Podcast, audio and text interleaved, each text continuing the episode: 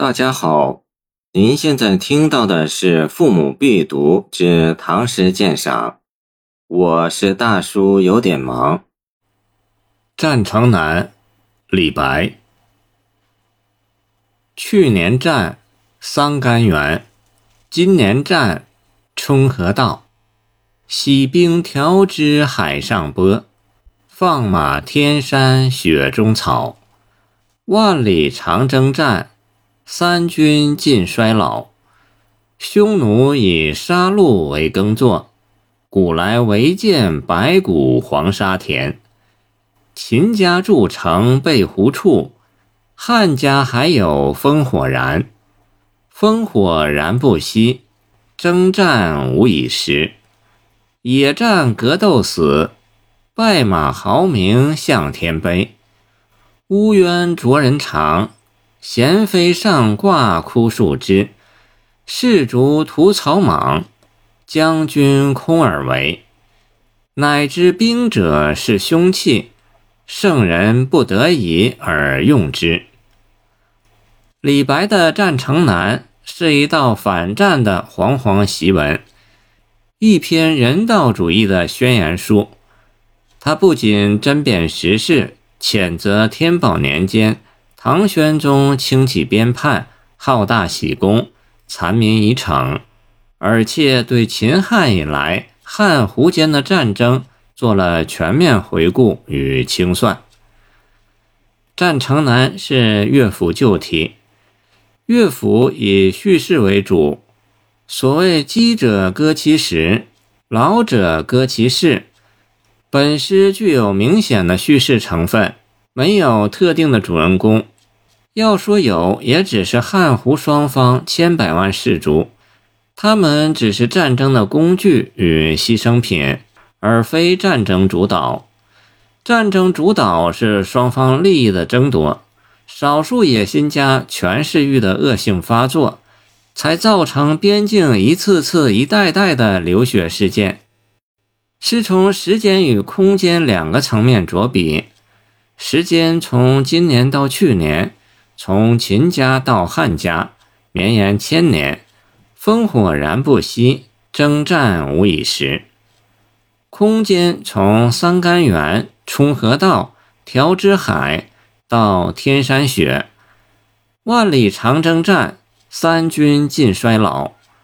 作者用近似现代电影的手法做散点拍摄。连续推出一个个惊心动魄的镜头，野战格斗死，败马豪鸣向天悲，乌鸢啄人肠，衔飞上挂枯树枝。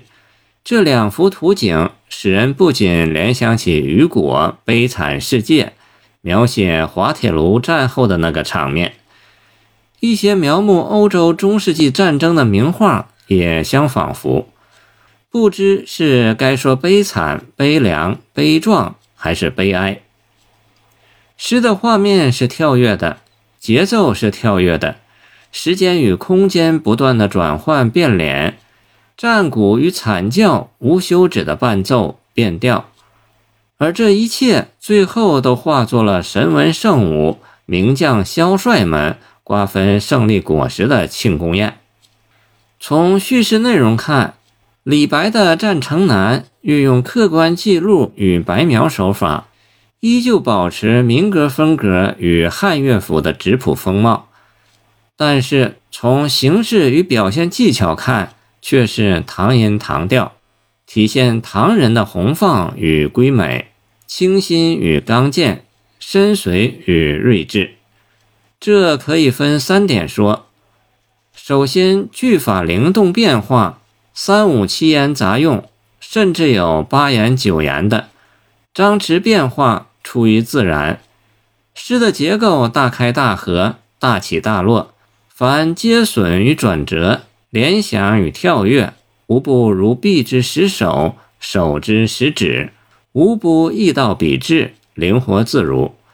比起五言诗的刻板形式，这无疑是一次革命。其次，唐代流行律体，诗人们擅长对偶，竞奇斗巧，别出心裁。李白不太喜欢偶句，他的天马行空的想象与行云流水的写作风格，不是偶句所能激乐的。但是他又往往在长篇的古诗歌行中夹杂三两偶句，在流变中求公稳，在奇策中求平衡，于无序中求有序，以造成骈散结合、收众随心、兴发无端的错落变化。本诗的偶句有三处：洗冰调之海上波，放马天山雪中草。奇诡壮美，暗喻讽喻，是最佳唐诗偶句之一。万里长征战，三军尽衰老。貌似平淡，实则凝练，可谓字字千钧，有高度的时空穿透力。士卒屠草莽。将军空而为，论者解读为牺牲的是广大士兵，他们的鲜血涂红了草野，就是那些指挥作战的将军，也不过奉命行事，空无所获。或说士卒做了无谓的牺牲，将军呢，也只能一无所获。上一句“图”是个分量很重的字眼。下一句空怎么能如此轻描淡写、轻松了事？我以为此处空应作穷解，《诗经·小雅·节南山》不亦空我师。毛传空穷也，《汉书·匈奴传》兵不空出，士卒血屠草莽，将军穷兵黩武，不仅是很准确的对偶与对比。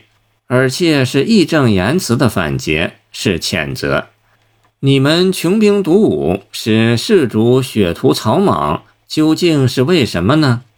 而好心的论者却用一个“空”字把他们轻饶了。再次，相对而言，唐人有更加苍茫的时空观与开阔的历史观。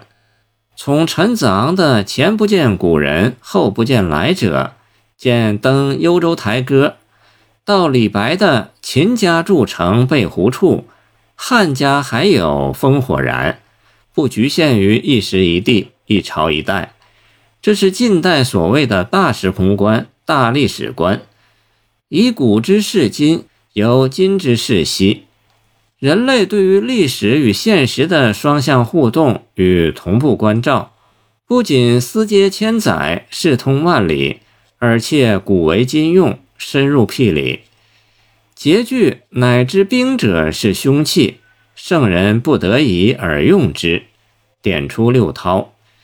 有人以为是批注语，误入正文，实则大谬不然。没有此句景策做全诗总结，还是一首完整的诗吗？对于这句并不费解的话，绝大部分论者不知出于什么原因，往往为尊者讳。乃至歌功颂德，大拍马屁，殊不知这个所谓圣人，便是人君的代称、敬称。有权用兵宣战、开疆拓土的，难道是孔子吗？是孟子吗？是老子、庄子吗？非也。古代习惯称帝王为圣君、圣上、圣公、圣明天子。他们的金口玉言为圣口、圣旨、圣命；他们思考与决定为圣律、圣听、圣断、圣谕。而这些圣人们争地则杀人营野，争城则杀人营城，他们才是战争的罪魁祸首。什么叫不得已？对于他们来说，只要打出刁民伐罪的旗号。还有什么不得已的呢？谢谢您的收听，欢迎您继续收听我们的后续节目。如果你喜欢我的作品，请关注我吧。